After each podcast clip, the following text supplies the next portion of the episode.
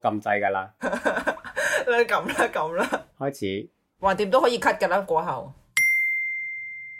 Hello，大家好，歡迎收聽今日我哋第零零集嘅今日點點點點點。哇！掌聲！大家好係邊個？大家 大家好，係而家誒 click 得入呢個 podcast 入邊，聽到我哋聲誒對面嘅觀眾，啊、你可能喺身處唔同嘅環境啦，總之呢個就係大家啦。正式開始啦！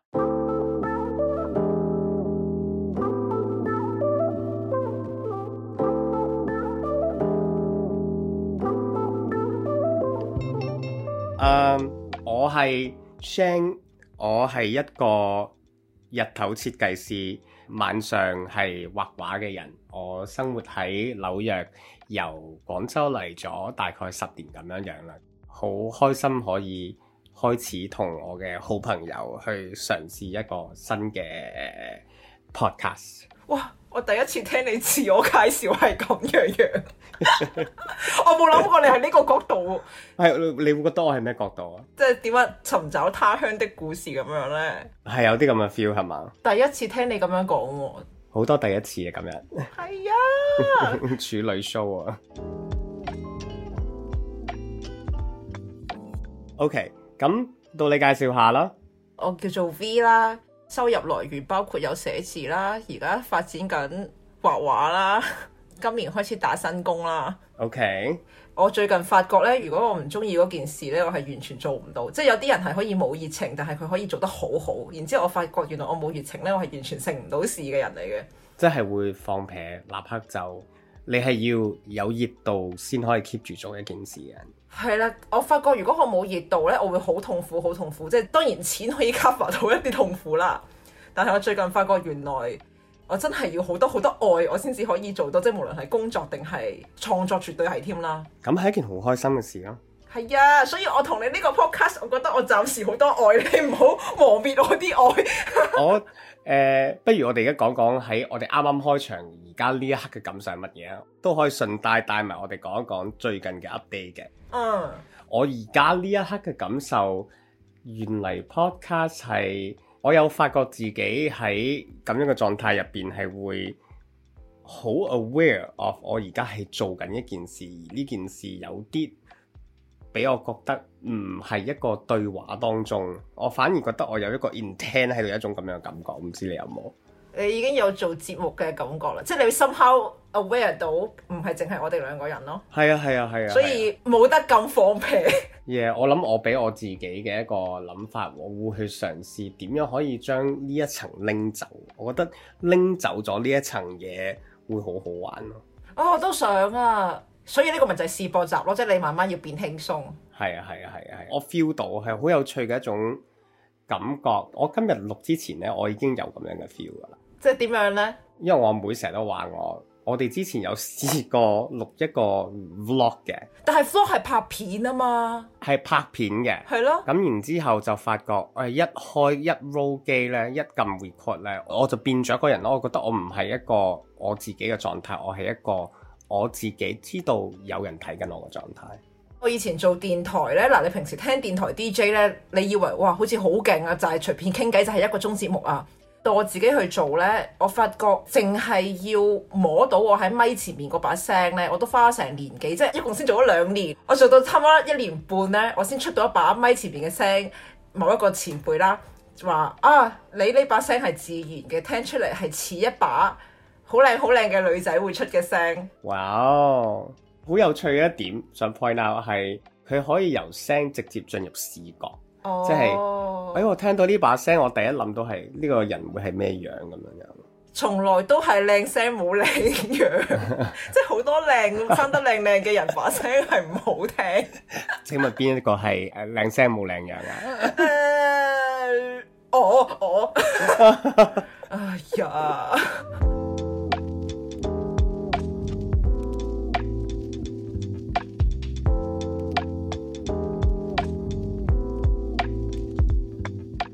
咁最近有啲乜嘢 update 啊？如果講一個 update，可能我未知嘅係乜嘢嘢啊？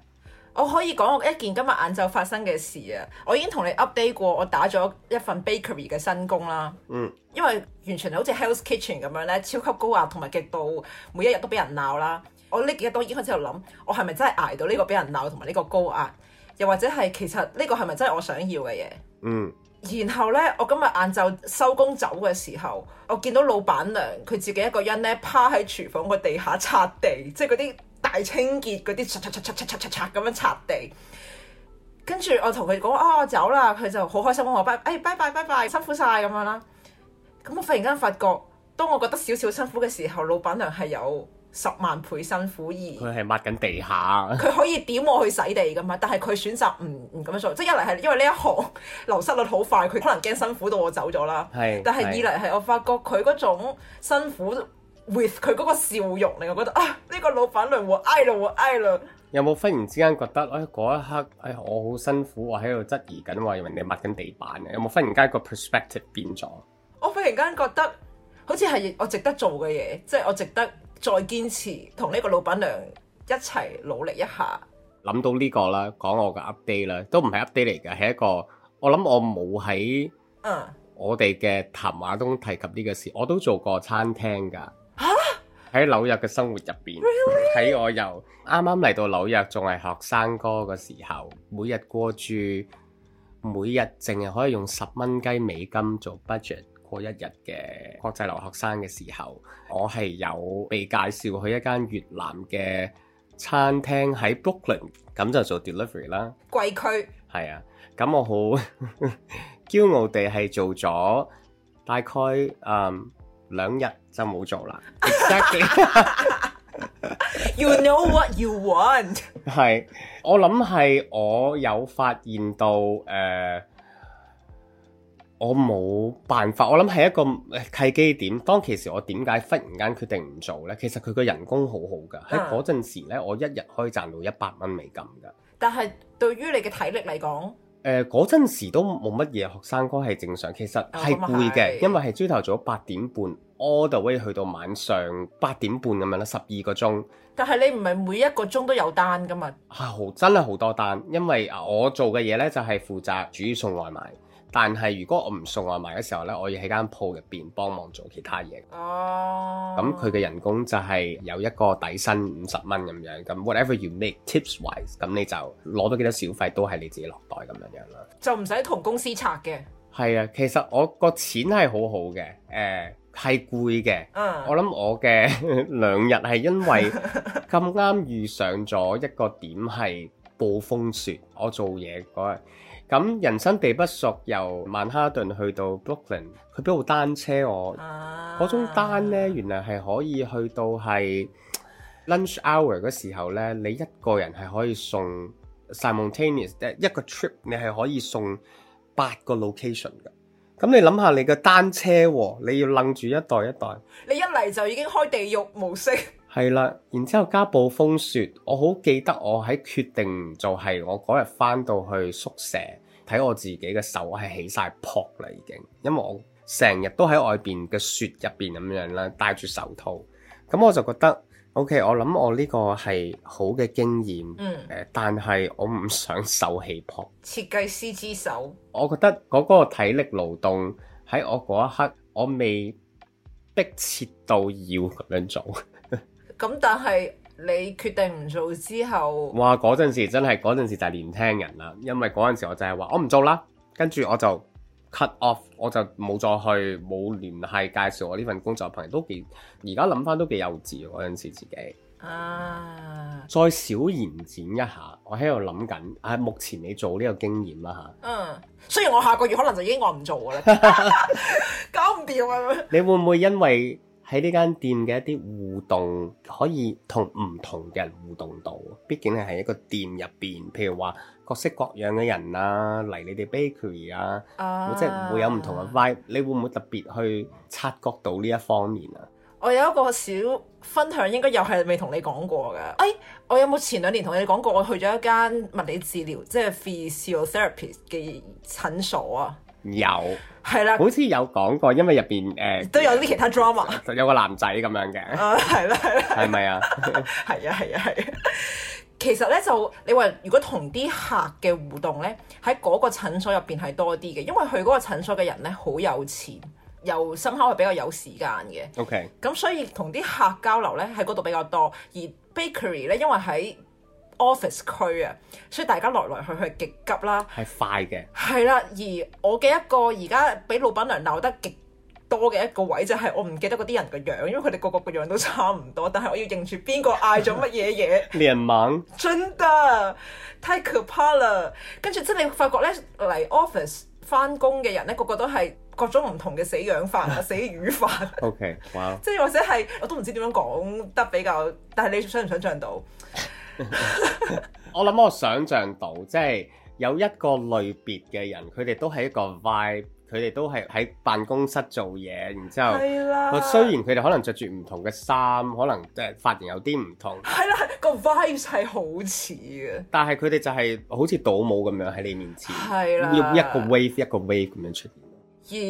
而我落單係要記住每一個人點咗啲咩咧，我係俾老闆娘鬧到死嘅，因為我發覺我嘅臉盲嘅弱點就出嚟啦。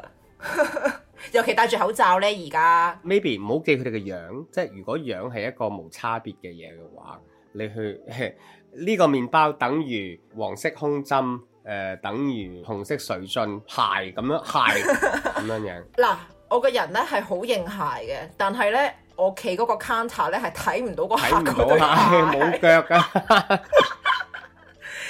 所以冇辦法。而家真係只要一 p hour 我就預咗係俾人鬧十次咯。哦 OK，但係你之前有講過話，你俾人鬧唔會 take it 好 personal，定係你有冇意識到呢個情緒有影響到你？ 嗱，你嘅理性咧係唔會 take it for personal 嘅，因為你嘅理性知道，咁我就係做得唔好啊嘛，或者我就係唔夠醒啊嘛呢啲位。咁、但係咧，你俾人鬧嘅時候，因為又好高壓啊，所以咧你個感性咧，你係會不斷咁覺得啊，我係喺嗰個崩潰邊緣啊啦，我即係我就嚟要喊出嚟，就嚟要喊出嚟啦。但係你嘅理性又發覺其實冇嘢好喊嘅，即係你而家最需要嘅就係冷靜，搞翻掂啲嘢。咁我覺得喺呢個邊緣嘅 training 好好啊，咁樣好好啊！嗯。我覺得你可以喺俾人鬧嗰一刻，理性地諗呢個鬧唔係對你個人嘅呢一個點好好，因為誒、呃我諗我係一個好感性人，即係嗯自覺地我就會覺得，咦佢係一個情緒，呢、個情緒落喺我身上，我諗我一兩下可能冇乜所謂，但係如果一日長時間咁樣，呢、個情緒我諗我會受影響，我冇辦法去將佢理性化，會積聚啊嘛，係咯係咯。所以我咪就係一開始同你講話，我翻咗四日工，我開始諗我呢個係咪我想要嘅咯？ OK，咁就俾老闆娘趴喺地板上嗰個笑容，佢嗰個樣立刻印喺你嘅腦入邊。可能呃多一個星期。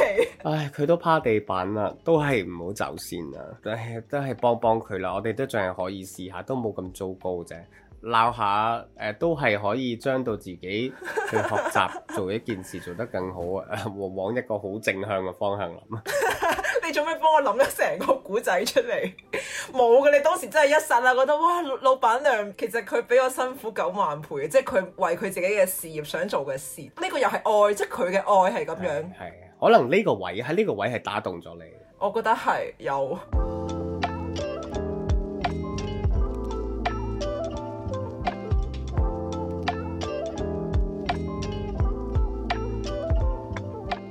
我諗我哋可以 move on 去我哋嘅下一個 bullet point 啦。嚟點解開始呢個 podcast？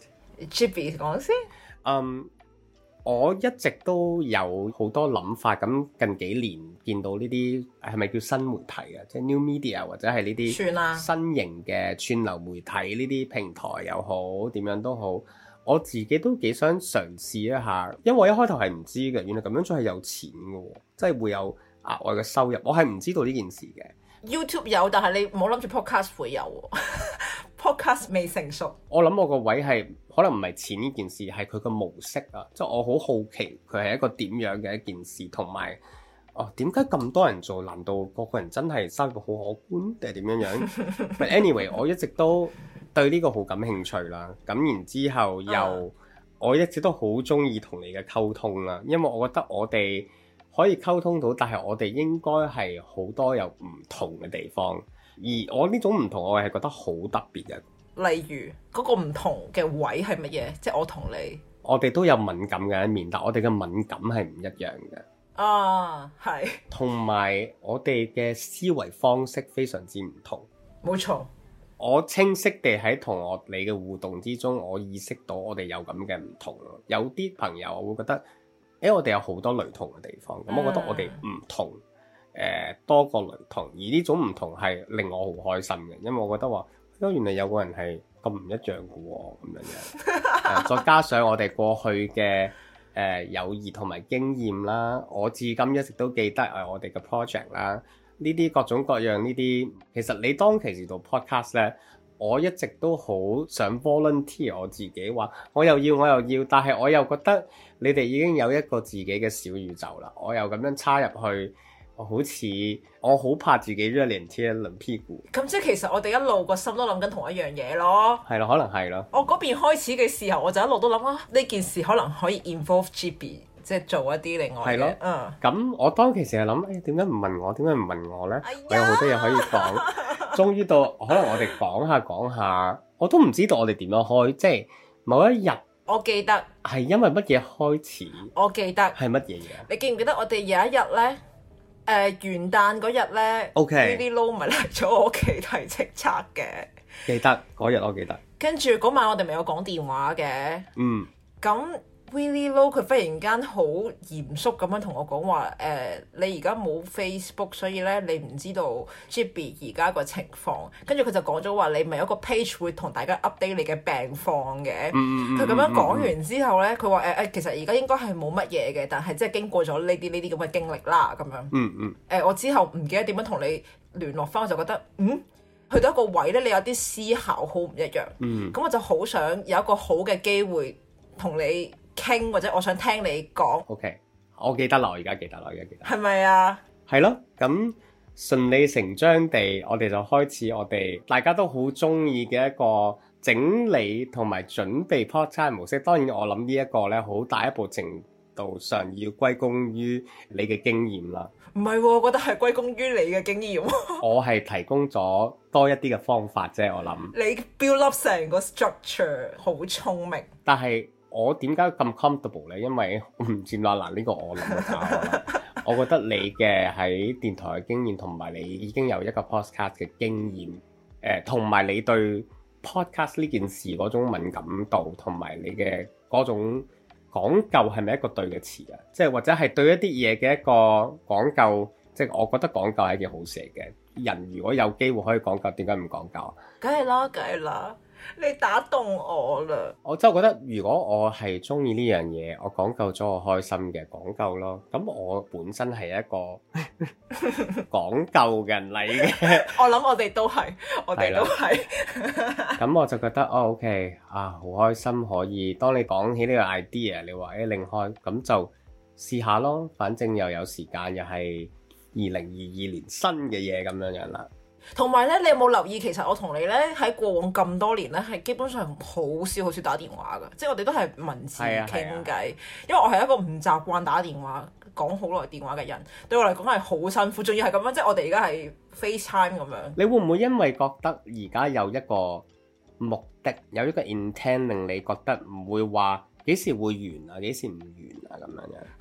係啦，咁樣我就會去做。如果唔係咧，我真係平時我就算連屋企人咧，我都好少好少打電話。朋友、屋企人，包括我同 Shane 即係有女朋友，都好少打電話嘅，即係我覺得 OK 好辛苦。 O K，所以 podcast 係唯一我同你可以咁樣面 對面傾偈嘅契機。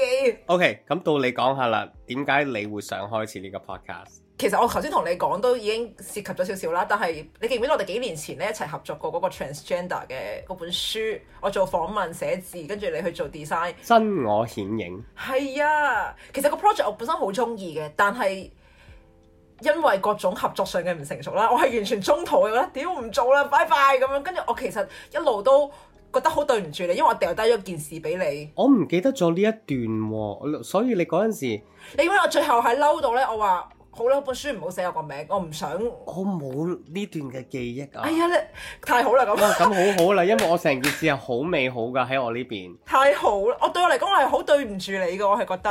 哦，哦，哇，咁你今日可以有一個大解放啦，哎呀因為呢。我成件事覺得哇太正啦！我哋做咗一件好有意義嘅事，我都覺得係而且哇！如果咁樣嘅話，好有趣，因為咧，嗯， 我你仲用心到咧，我哋做咗一個特別嘅印製版，係 for 我哋自己嘅。係咁我啊，就覺得哇哇好好啊！我哋 Beyond 本嚟要 deliver 嘅嘢，我哋仲真係為咗我哋中意呢件事去，你仲用心去做呢件事，我係好開心嘅，因為我冇 expect 到呢件事。你真係好叻睇到人哋做過啲乜嘢嘢。係啊，我就覺得哇好正啊！我就係要呢種，因為誒、呃你寫咗咁多字，佢應該係咁樣樣，而唔係咁樣樣噶嘛。誒咁、啊，做咗出嚟可以拎到手，我係一個好好嘅經驗。可能你冇俾我體驗到，你話我 p a 唔撈啦嗰啲地方，可能喺另外一啲合作嘅誒啊，溝通入邊，我冇啊經驗到嘅，所以我咁就好啦，係咯係咯係咯係咯，所以我成件事係靚㗎，太好啦！你唔係安慰我噶嘛？你而家唔係唔係唔係，好幸福啊！聽到你講呢段。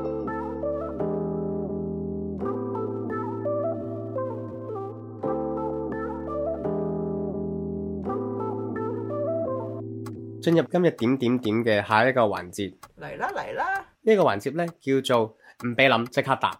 ，boom！好老土啊，呢個係嗰啲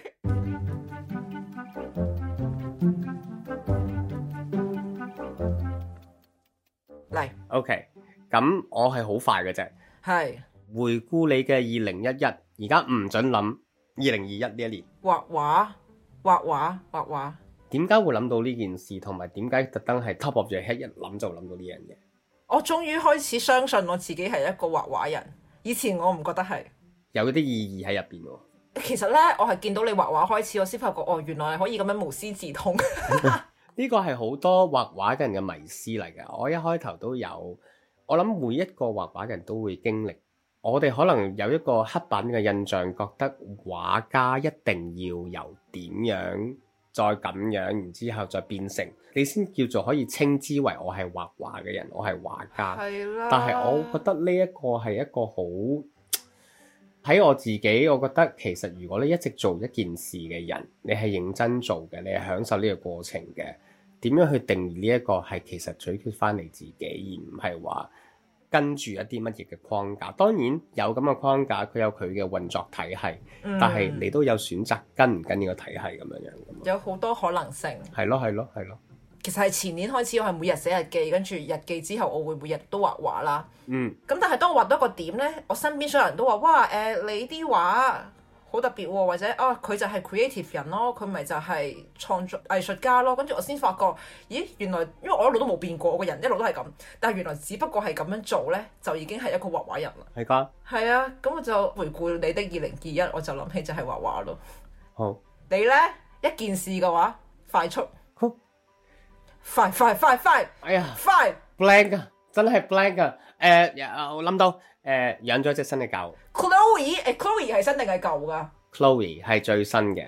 誒、我哋屋企入邊嘅新成員，忽然間 top of my head 最諗到嘅回顧二零二一年做咗啲乜嘢有記憶嘅事，就係養咗隻狗。我想知你同 Chloe 嘅緣分。呢個好特別啊，因為誒佢喺我哋接咗佢翻屋企之後咧，立刻就得咗一個誒、呃、幼犬成日都會得嘅病。咁佢就係有生命危險嘅嗰陣時，我哋送咗佢入去急症室。我係第一次經歷咗寵物，即係醫生會講話誒，我哋要睇接下嚟嘅四十八小時誒佢嘅狀況點樣樣啦。不過誒啊、有啲會 make it，有啲會誒、可能捱唔過咁樣樣，你另外兩隻狗完全未試過，好健康冇試過咁樣嘅事，由細到大都。而呢種誒、呃 Chloe 咧係我巧遇到嘅，喺二零二一年某一日，我哋經過嗰個鋪，然之後就發現，誒過去幾年啊咯，我好想有一隻 Super Doodle 係誒、呃英國古牧羊貴賓混種嘅一種犬啦，咁樣樣大型犬嚟嘅。咁 specific 係啊嘅係啊，我好中意佢哋嘅樣，咁然之後就我好，我如果我人生可以有一隻咁樣嘅狗，就係一件好美好嘅事。咁佢出現咗，即係嗰種係，哎呀佢咁都出現咗，佢又要翻嚟啦。緣忽分然間誒七百二十度話，誒仲有四十八個鐘，我哋要睇下，可能佢就會唔見。嗯，跟住使咗一大筆錢啦，唔知道原嚟喺美國呃救幼犬係咁大一筆費用嘅。誒、但係我覺得生命誠可貴。誒錢係呢啲誒賺可以返嚟再咧賺，係啦再係啦係啦嗯，體驗生命都係呢啲冇得賺噶嘛。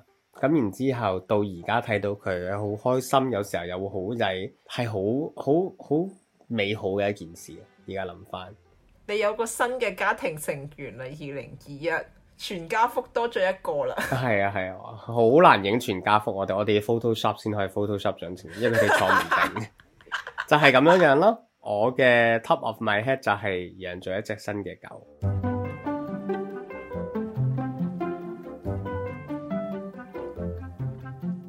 好，咁我哋咧就可以進入去我哋今日嘅正題啦。嚟，我終於明白到點解你話你會剪到死啦。我哋嚟講一講二零二二年嘅新嘗試，已經準備咗要做嘅新嘗試。podcast 咧，我哋已經喺呢個過程中已經講咗啦。呢個係我嘅第一個 point，咁我就唔再去講。嗯，誒、啊我嘅已經準備咗一件事咧，係一個好精神意識層面上面嘅嘢嘅。我決定喺二零二二年咧，有意識地去做一個相信嘅練習。我要去信我自己，同埋我要去堅定咯。我想去做一個咁樣嘅練習。嗯，你喺咩時候發覺話啊？我真係缺乏呢個相信，我真係好需要去練習呢個相信。誒、呢、個要可以挖一集。咁我本身而家係一個癌症嘅病人啦， 啊嗱，一呢個詞一彈出嚟就會係好大嘅一集啦咁樣。嗯，喺因呢個過程入邊呢，其實喺過去嘅幾年，我已經面對呢件事。我諗由二零一七年開始，而家係第五年，almost 第五年，哇，已經五年，進入第五年，係啊。咁我會覺得我過去幾年呢，一直都係對自己嘅諗法就係、啊，我可以過長命少少，我都好開心噶啦。嗯，而我就一直信緊呢一個多一年就係一年。係啦，即係多一啲我都開心啲。但係我忽然間喺十二月嘅時候，誒、我嘅掃描結果就唔係咁好，唔係咁理想啦。嗯，咁嘅時候我就會覺得，點解我咁多年要去淨係相信我可以長命啲？點解我唔相信佢會唔見啊？即係其實冇唔啊， do no harm。我咁樣諗同咁樣諗，其實冇冇人確定得到未來噶嘛，係咪？如果我換一種方式諗，我會更加開心。Why not？我驚緊啲乜嘢？啊我諗我想做一個咁樣嘅練習，喺遇到呢啲情況之後係，誒、我咁樣諗，如果我係開心啲嘅，我咪咁樣諗咯，我又冇影響到其他人。但係你完全唔同咗。係啊，我發覺我咁樣做咗之後呢，嗰一刻我就覺得好似我驚嘅嘢哇！冇咁驚啦，好多嘢好似手到拿來嘅一個咁嘅感覺咯。呢、個就係我諗我想講嘅相信。你跨過咗一個好大嘅轉彎位。 tipping point 係啊，你咁樣講就一句大稿字，我其實只不過係 twist 咗少少，但係我感覺就開闊咗好多。係啊，我好印象記得我自己腦入邊係諗，係我可以現實啲去諗，我都可以唔現實啲去諗。誒、點樣諗係 up to me 啫嘛，其實係咪？嗯，我又會覺得哇，我都就快五年啦，我咁認真生活，咁認真，我 kind of 覺得我咁樣嘅諗法，kind of I deserve it。我會覺得 why not？ of course。係啦，咁我就會變咗話，啊，既然我 deserve it，咁我點解要將我自己 hold back 呢？我點解要將我自己？其實我自己質疑緊我自己，係，我自己都唔信我自己可以去 full speed。然之後我先發覺，原來相信喺我嘅狀況入邊，我嘅相信係我自己都唔相信我自己。而我發現原來相信自己係一件好開心嘅事。哇！我聽完你講呢段，我起雞皮，忽然間覺 得，我唔知，好感動。係咪好深層面啊？呢、哦啊個呢、個 point。但係好多時候，其實即係無論係生命定係真係好少到日常一啲小事，真係就係咁嘅啫。嗯點解我唔可以咁樣諗？即係其實你係隨時可以改變噶嘛。係啊，係啊，係啊，所有嘅決定嘅 power 都喺你手上。係啊，而好有趣嘅，如果你我哋諗翻頭先我描述嘅嘢，你要去摧毀呢啲 power，亦都喺你手上，係啊真係係輕輕一力，你亦都可以將你自己打碎。所以我覺得係一個同我自己嘅一個練習咯。而我好開心，我二零二二年可以有一個咁樣嘅 realization，我要去決定，我我預計到係我一定會有好多咁樣嘅 moment。當然我咁樣諗呃就話，唉、你唔係㗎，你睇有幾多人誒因為咁樣又好慘啊，或者點樣樣，唔可能嘅。目前嘅科技，嗯，即係一定會有咁樣嘅時候，嗯但係我將佢諗成係一個練習嚟嘅，因為我咁多年都唔係咁樣諗，唔係一個咁樣嘅人，所以我希望我由誒二二年可以去練習呢一件事咯。呢個真係一個信念嘅力量嚟嘅，係啊，係啊，即係而呢個信念係你有自主權，你有絕對嘅自主權。係啊 啊！我而家咪一路起雞皮。啱嘛？你都可以相信，相信自己對你懷疑自己嘅時候，嗯，我相信自己，同埋我都會相信你。我相信你會相信 我。我而家誒聽聽緊觀眾喎 講緊乜啊？咩料啊？呢兩我個相信你，相信我。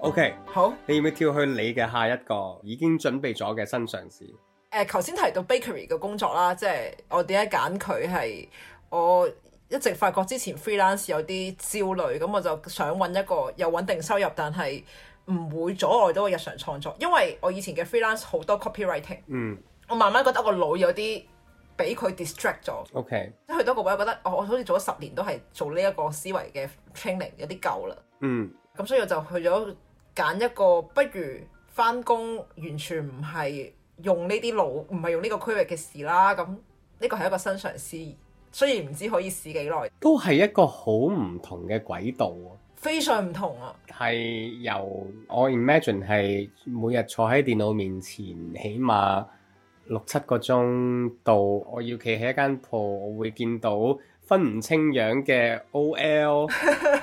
同埋呢，我發覺不如呢啲咁嘅香港叫做舞職啦，即係文武個武舞職啦， OK，係、你放工翻屋企呢，就冇得 O T 嘅，完就完啦。你個麵包唔會跟你翻屋企。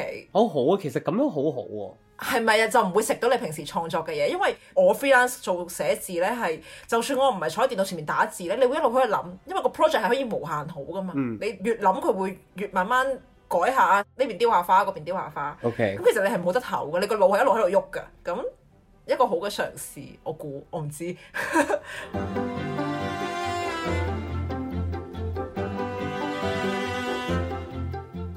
OK，我嘅下一個，嗯，亦都係我嘅 list 入邊嘅已經準備咗做嘅新嘗試嘅最後一個啦，係都係一個行為上邊、思維上邊嘅。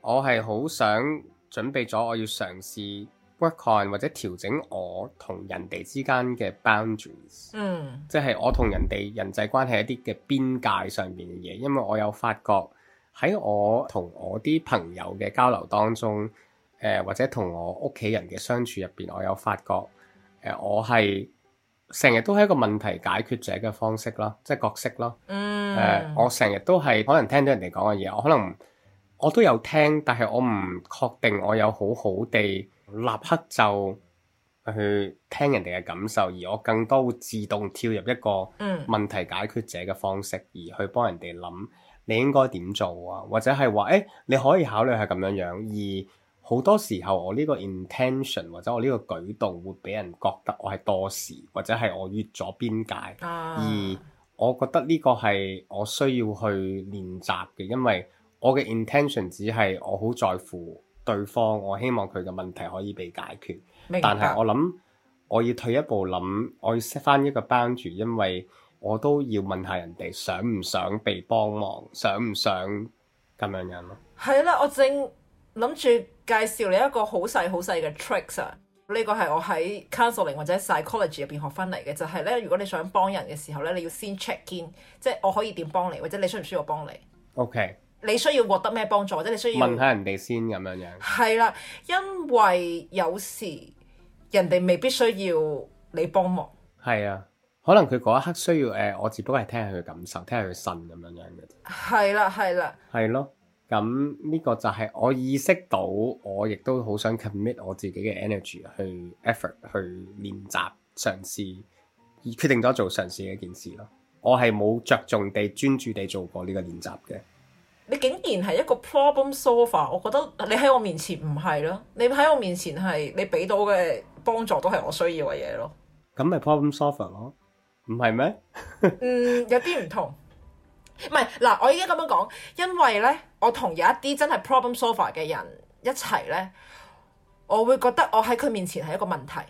你明唔明啊？佢想解決我呢個問題，哦，我 OK 被看成係一個問題，或者我嘅處境，我覺得我喺佢嘅眼中係一大嚿問題。呢件事係好難受嘅。 OK，誒、有時咧，佢要嚟幫我咧，係佢一個自戀嘅，佢表演俾自己睇嘅，即係嗰啲幫助我未必需要。咁你完全唔係嗰一啲咯，因為我唔係一個好誒、呃我諗我唔係一個好 aggressive 或者係一個好 blunt 嘅人講嘢，嗯，所以我好少話你應該點點點。啊我我好 mindful 呢樣嘢，我就話誒、欸你可以諗下咁樣樣，就會變咗係提供咗多一個思考方式。而其實我做緊嘢都係話，誒、我睇到你遇到一個問題。嗯，而可以第二種方法有更多唔同嘅方案去解決你遇到嘅問題。而我諗個關鍵點你都 point 出嚟，就係有時候有啲人去做呢個行為，會好容易地俾人哋覺得話係你而家係一個有問題嘅人，或者我係問題本身，你要去解決一個你嘅問題，就會有一個 judgment 喺入邊。嗯而我都仲係會有咁樣嘅時候啊，因為我妹有咁俾我嘅 feedback，佢會話，佢話你可唔可以唔 judge？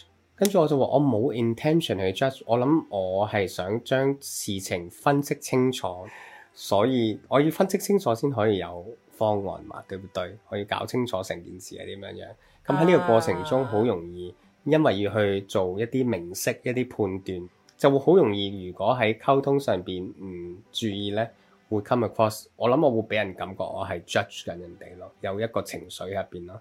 雖然佢唔係我嘅本意，你而家意識到呢件事已經好好，係嘛？意識到呢件事係好大好大嘅一個 difference。好難啊，因為我自己嘅難處係因為我本身做嘅嘢係需要我去 judge，需要我去 evaluate 嘅。啊！你嘅工作係我係設計師，我需要去去話好與唔好 X、Y、Z 點解咁樣樣，只不過係咁樣樣而已。嗯啊思維模式，而但係其他人就會好容易覺得，哎呀，我都冇問你，你點解要咁樣講？點解你咁多意見㗎？咁樣樣咯。啊，其實我都係死咯，同你一模一樣， 但係件事，係啊，但係我哋嘅本意只不過係想件事。但係會跌入一個啊，我係為你好嗰種咁樣嘅陷阱入邊。係啊，你頭先提及嗰個 check in 就係一個好好嘅細微嘅解決方案，問咗人哋想唔想先。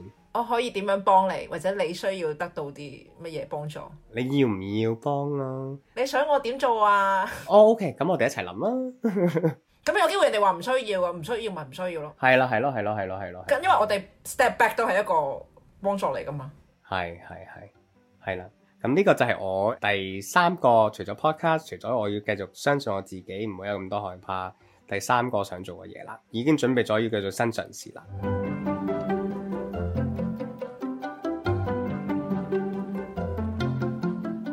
我第三個嗰個新嘗試同你非常支持，因為我合作關係入邊個表達好唔好，我以前真係次次都逃跑嘅，因為我冇講清楚，咁而冇講清楚嗰啲位造成嘅誤會呢，慢慢會積聚成我自己嘅心入邊有啲怨氣嗯，嘅，怨氣係一個非常之唔好嘅表達嚟噶嘛，即係變咗好似我自己好好無辜好慘咁，但係有啲嘢係因為我冇表達好，嗯或者有啲嘢係我唔知道原來我唔 OK 嘅，即係原來我係唔舒服嘅嗰啲嘢，原來我係忍緊嘅。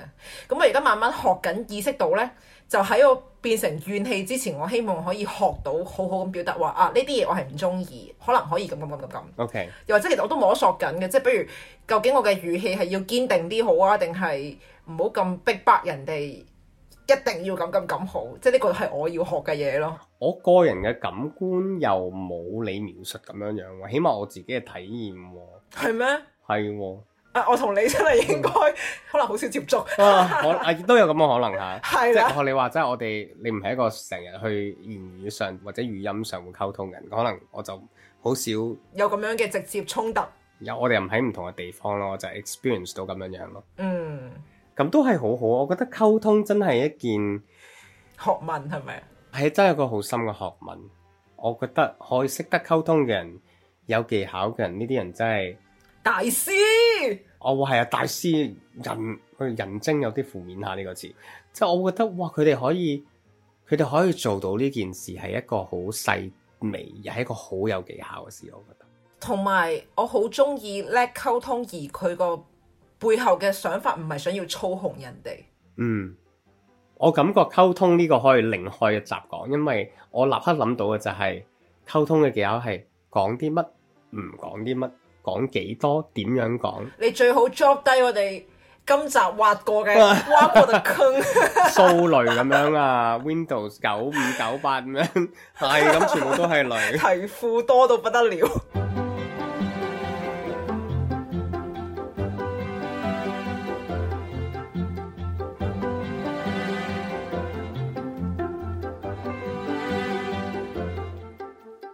咁我哋進入最後一部分啦，我哋講一講大家對今年嘅一啲期許啦。二零二二年，希望世界和平，Covid 真係快啲完。係啊係啊係啊，或者 Covid 變成一個係可 manageable 嘅，可以令到大家去旅行又好，唔需要咁多阻礙，唔係一個會死嘅事。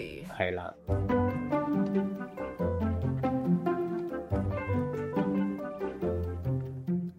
我好希望今年可以自己俾自己多一啲耐性，同埋空間，同埋關心多一啲我自己咯。咁樣聽起身好似好自我，但係我覺得同自己嘅關係，我覺得我係一個冇好善待我自己嘅人，我一直都覺得。我希望呢一個二零二二年，我可以善待下我自己嘅感受，或者關注多一啲我自己嘅感受。印象好深，早兩日你咪同我講話重先學做嘅孩子，即係你從來都冇試過做一個好任性嘅小朋友。我覺得好重要，好緊要，即係你照顧好自己呢，其實你身邊嘅人就會輕鬆好多係，你自己都會。係，我又發覺我有好多嘅唔可以講焦慮，但我有好多嘅情緒同感受係來源於我冇照顧好自己而嚟，而不幸地會變成咗唔好嘅垃圾，有時候會濺落去人哋度，或者濺落俾自己咯。會好辛苦。其實嗰、個我諗用嘅 energy 都一樣嘅，照顧好自己同埋嗰種自己接受自己唔好嘅情緒，個 energy 都係一樣嘅。咁點解唔揀照顧好自己先？係咯，係咯，就係咁啦。呢、個就係我對二零二二年嘅一個期許啦。同埋誒，呃 我睇到你嘅 no，我覺得都好興奮。我哋呢一個 podcast 嘅走向會係點樣樣咧？係啊，我都係啊。我覺得我哋有好多可能性，所以我都幾興奮。我覺得係一個新嘅挑戰嚟嘅，即係我好想試，即係試各種。雖然我都唔知係好定係唔好，但係我會好想好期待呢個嘗試嘅。